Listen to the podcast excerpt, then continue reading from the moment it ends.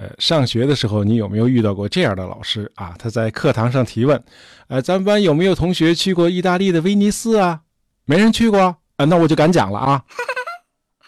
那么听到这儿，你的第一个念头就是啊，老师也没去过威尼斯，但是他敢讲。不过这倒没什么啊，老师的主要工作就是传授书本上的知识啊，不一定非要自己到过实地，而且游记也不是课堂上的教学内容。但是有一本游记，课堂上肯定是会提到的，那就是《马可·波罗游记》。哎，号称世界一大奇书啊，啊，是人类史上西方人认知和了解东方的第一部著作啊，它向整个欧洲打开了神秘的东方之门。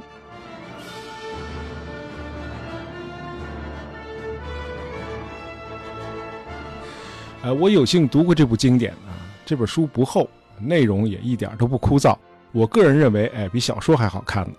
呃，这本书的口述者就是威尼斯人马可·波罗。据说这个马可·波罗十七岁那年就跟随他父亲和叔父啊，横穿欧亚大陆来到了遥远的中国，还在皇宫觐见了元世祖忽必烈。据说这忽必烈呢很欣赏他啊，派他到全国各地去巡视。他一度还做过扬州的地方官啊，他的足迹甚至跨越了这个云南、西藏这样的边陲地区。它的旅程的最南端呢是今天印尼的爪哇和苏门答腊。那么在这个马可·波罗的眼里，当时的中国就代表了先进的生产力和先进文化的发展方向。呃，比如他用很大的篇幅描绘了一座叫 Kingside 的中国南方城市。呃，史学界普遍认为，这个 Kingside 就是今天的杭州。呃，这个马可·波罗认为，世界上最精美绝伦的城市就是杭州，啊，简直就是人间天堂，因此也叫天城。哎，这倒符合这个宋朝时候就有的说法啊，上有天堂，下有苏杭嘛。哎，马可·波罗描述说，啊，这座城市位于一条大河和一个巨大的淡水湖之间，啊，这当然是指西湖。啊，这个湖水呢清澈澄明，这个湖的这个周长呢折合成现在的长度单位是六十多公里。哎，这个马可波罗用他常见的方式把西湖的周长夸大了三倍多，西湖真实的周长是十五公里。啊哦，他还描述说，啊，湖的周围全是精美的宫殿、豪宅和寺庙，啊，湖面上游弋着大小的休闲船只，啊，一派歌舞升平的景象。这个市里呢，除了密密麻麻的这个店铺和四通八达的街道，还有一万两千多座桥梁。What？这个杭州的桥呢，确实是多，但是我严重怀疑元朝时候的杭州有上万座桥梁。这个马可波罗最令人惊异的描述是，杭州人一年四季每天都洗冷水澡。哎，说是每天都是在晚饭前要沐浴一次。哎，这个习俗的确是颠覆了我们对古代中国人的认知啊！在这个马可波罗的描述中，杭州的另一大特点就是城区里随处可见的红灯区和遍布全城的妓女。哎，这些妓女的住宅呢，都布置得十分华丽，她们每个人都打扮得花枝招展，香气袭人。哎，还有很多的女仆在左右服侍。那么，照这个马可波罗的说法，这杭州的当地人结束了一天的工作之后，就是和女人们厮混。那么那些外地的嫖客们更是对这座所谓的天城流连忘返。哎，在这个马可波罗的眼里，这个杭州就是十三世纪的世界性都。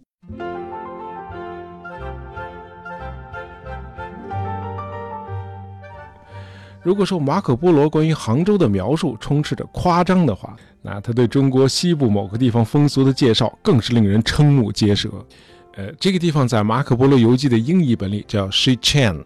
在中译本里叫建都省，哎，反正元朝一共十个行省，哎，这里头既没有 Shichen 省，也没有建都省，不知道这名儿从哪儿来的。按照马可波罗的描写，这个地区的老百姓的风俗呢是这样的，呃，当地人总是迫不及待地希望他们的妻子或者姐妹与在此经过的旅客发生肉体关系，而丝毫不以为耻。当陌生的旅客到来时，每家的主人呢都会设法把他们中的一个领到家里来，然后把家中所有的妇女全都托付给他，让他来做临时的主人。那这个时候呢，丈夫自己就离家出走。那么这位客人只要还占据着这个家，就会把他的帽子挂在窗台上。这样呢，这个丈夫在室外只要看到窗台上这个记号啊，就会继续留在外边，不回家来。按照马可波罗的说法，这种风俗盛行于全省。哎，大伙儿都这么干。呃，他们这样做呢，是因为他们确信，哎，如此和善的对待客人，哎，就可以得到神的祝福，从而获得五谷丰登的回报。简直是无语了，经典就是经典。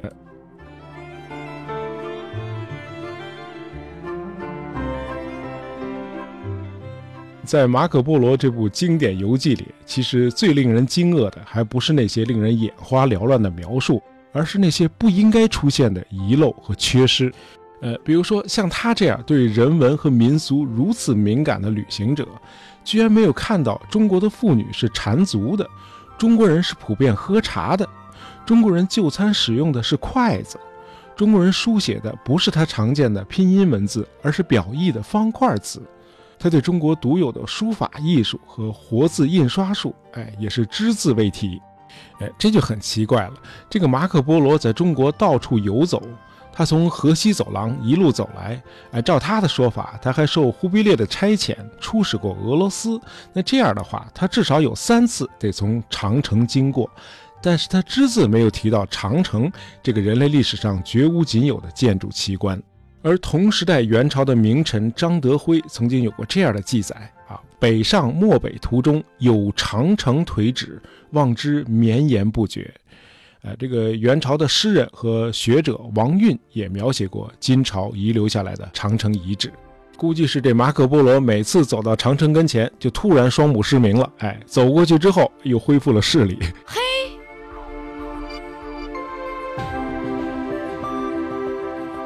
另外，这个马可波罗自称在中国十七年深受忽必烈的器重，但是没有任何一本元朝的史书里能找到哪怕是一条可供考证的记录。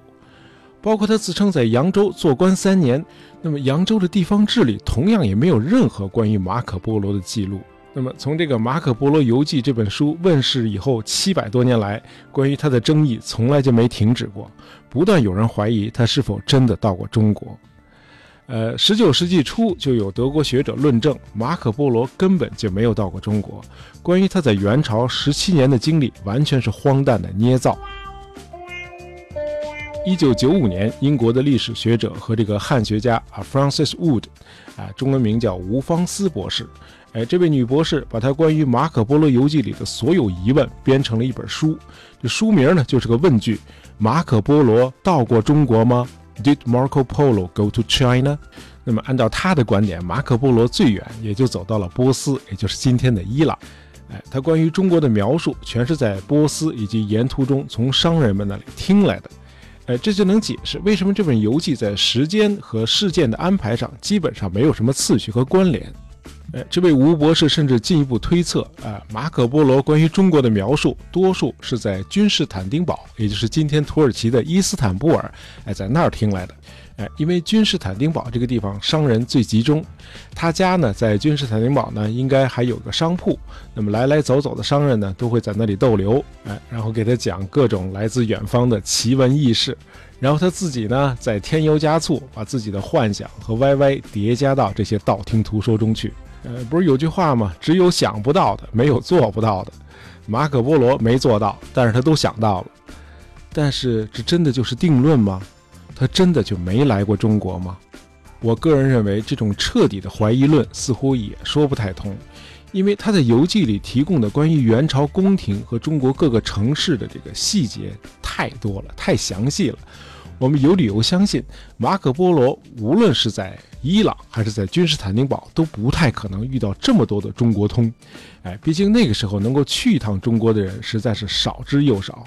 呃，那个时候欧亚商人之间的贸易呢，通常都是在半道上进行的，很少有欧洲商人认为有必要一定要走到商品的原产地中国，因为在那个时代，你走得越远，不可知因素就越多，那风险呢就越大。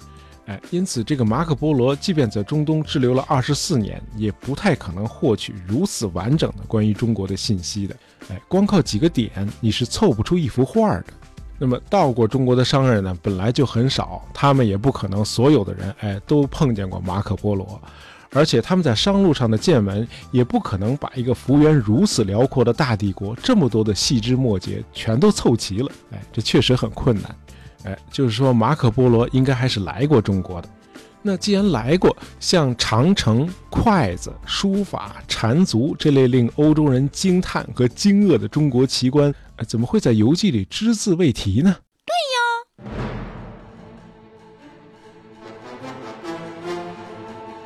关于这一点呢，迄今为止，学者们只给出了一些非常牵强的解释。哎，他们认为马可波罗更多的是和蒙古官僚来往。因此，具有汉族文化特征的那些事物，他一般是接触不到的。但是这个解释很难令人信服，因为在这个马可波罗游记里涉及了很多他走访过的汉族文化圈，比如我们刚开始提到的杭州，而且他在中国待了整整十七年啊，那这又怎么解释呢？呃，英国有位历史学者叫 Paul Stratton，呃，他提供了一个与众不同但是更有说服力的视角。呃，他是这么解释的：这个马可波罗从东方回到威尼斯之后没多久，威尼斯就和另一个城市共和国热那亚打起来了。呃，这个马可波罗呢也参加了这个威尼斯海军和热那亚水师的海战。结果这个战争的结果呢是热那亚取胜，这个马可波罗呢和数千名威尼斯官兵一道被俘，被关押在热那亚的一座城堡监狱里。那么这个时候，这个大狱里呢还关着一位作家，叫 Husticello。啊，我们翻译成鲁斯蒂谦。哎，这位鲁斯蒂谦呢，是一个专写宫廷情爱和这个骑士冒险这类题材的小说家。那么他创作的惯用手法呢，就是夸张。呃，咱们前面说了，这个马可波罗呢，只是那本著名的游记的口述者。那么把口述的素材撰写成书的，就是这位小说家鲁斯蒂谦啊。俩人在大狱里一块完成的。呃，马可波罗呢，自己可能就是个夸夸其谈的家伙。哎，结果这个鲁斯蒂谦呢，在他写作的过程中，又让夸张和言过其实又翻了好几倍，因此这个马可波罗游记里才动不动就会出现什么上百万啦，什么一切都是纯金的了这类胡言乱语啊，就是为了渲染这个蒙古帝国的财富和宏伟的气势。哎，就是一个比一个能吹。那么按照历史学者 Strassen 的观点呢，这个鲁斯蒂谦呢，远不是个严肃的作家。那么他参与写作的结果呢，就是让这个《马可波罗游记》失去了很多本来应该有的科学价值。一个典型的例子，就是在《马可波罗游记》里讲述了，呃，马可波罗第二次觐见元世祖忽必烈，这鲁斯蒂谦竟然厚颜无耻地把他以前创作的传奇英雄特里斯坦觐见亚瑟王的那个桥段原封不动地给搬过来。哎，他唯一做的就是把特里斯坦的名字换成了马可波罗，把亚瑟王换成了忽必烈。哎，你你说的那个太没戏剧性了，我给你改改，你听听这个怎么样？Oh no！这种做法确实有点丧心病狂。那么，作为一位传奇小说的作家，鲁斯蒂谦对历史的真实当然是不会在乎的，只要情节能吸引人，该篡改的地方咱们就让他改头换面，该渲染的地方咱们就添油加醋，哎，该省略的地方咱们就无情的抛弃。哎因此，我们有理由相信，马可波罗在他口述的时候，很可能是谈到了筷子、方块字、缠足、金长城的遗址，但是这些细节很可能都被鲁斯蒂谦在写作的过程中无情地省略掉了。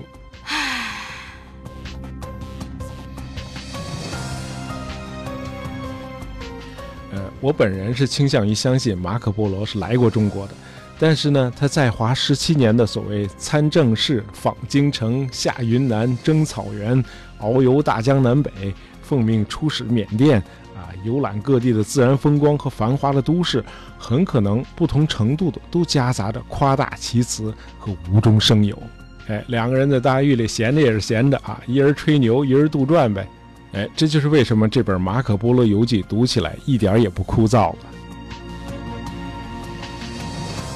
好，我们今天聊了聊《马可波罗游记》。呃，喜欢大爷杂货铺的朋友，别忘了订阅我们的专辑，这样就不会错过我们的新节目了。感谢大家收听，咱们下期再见。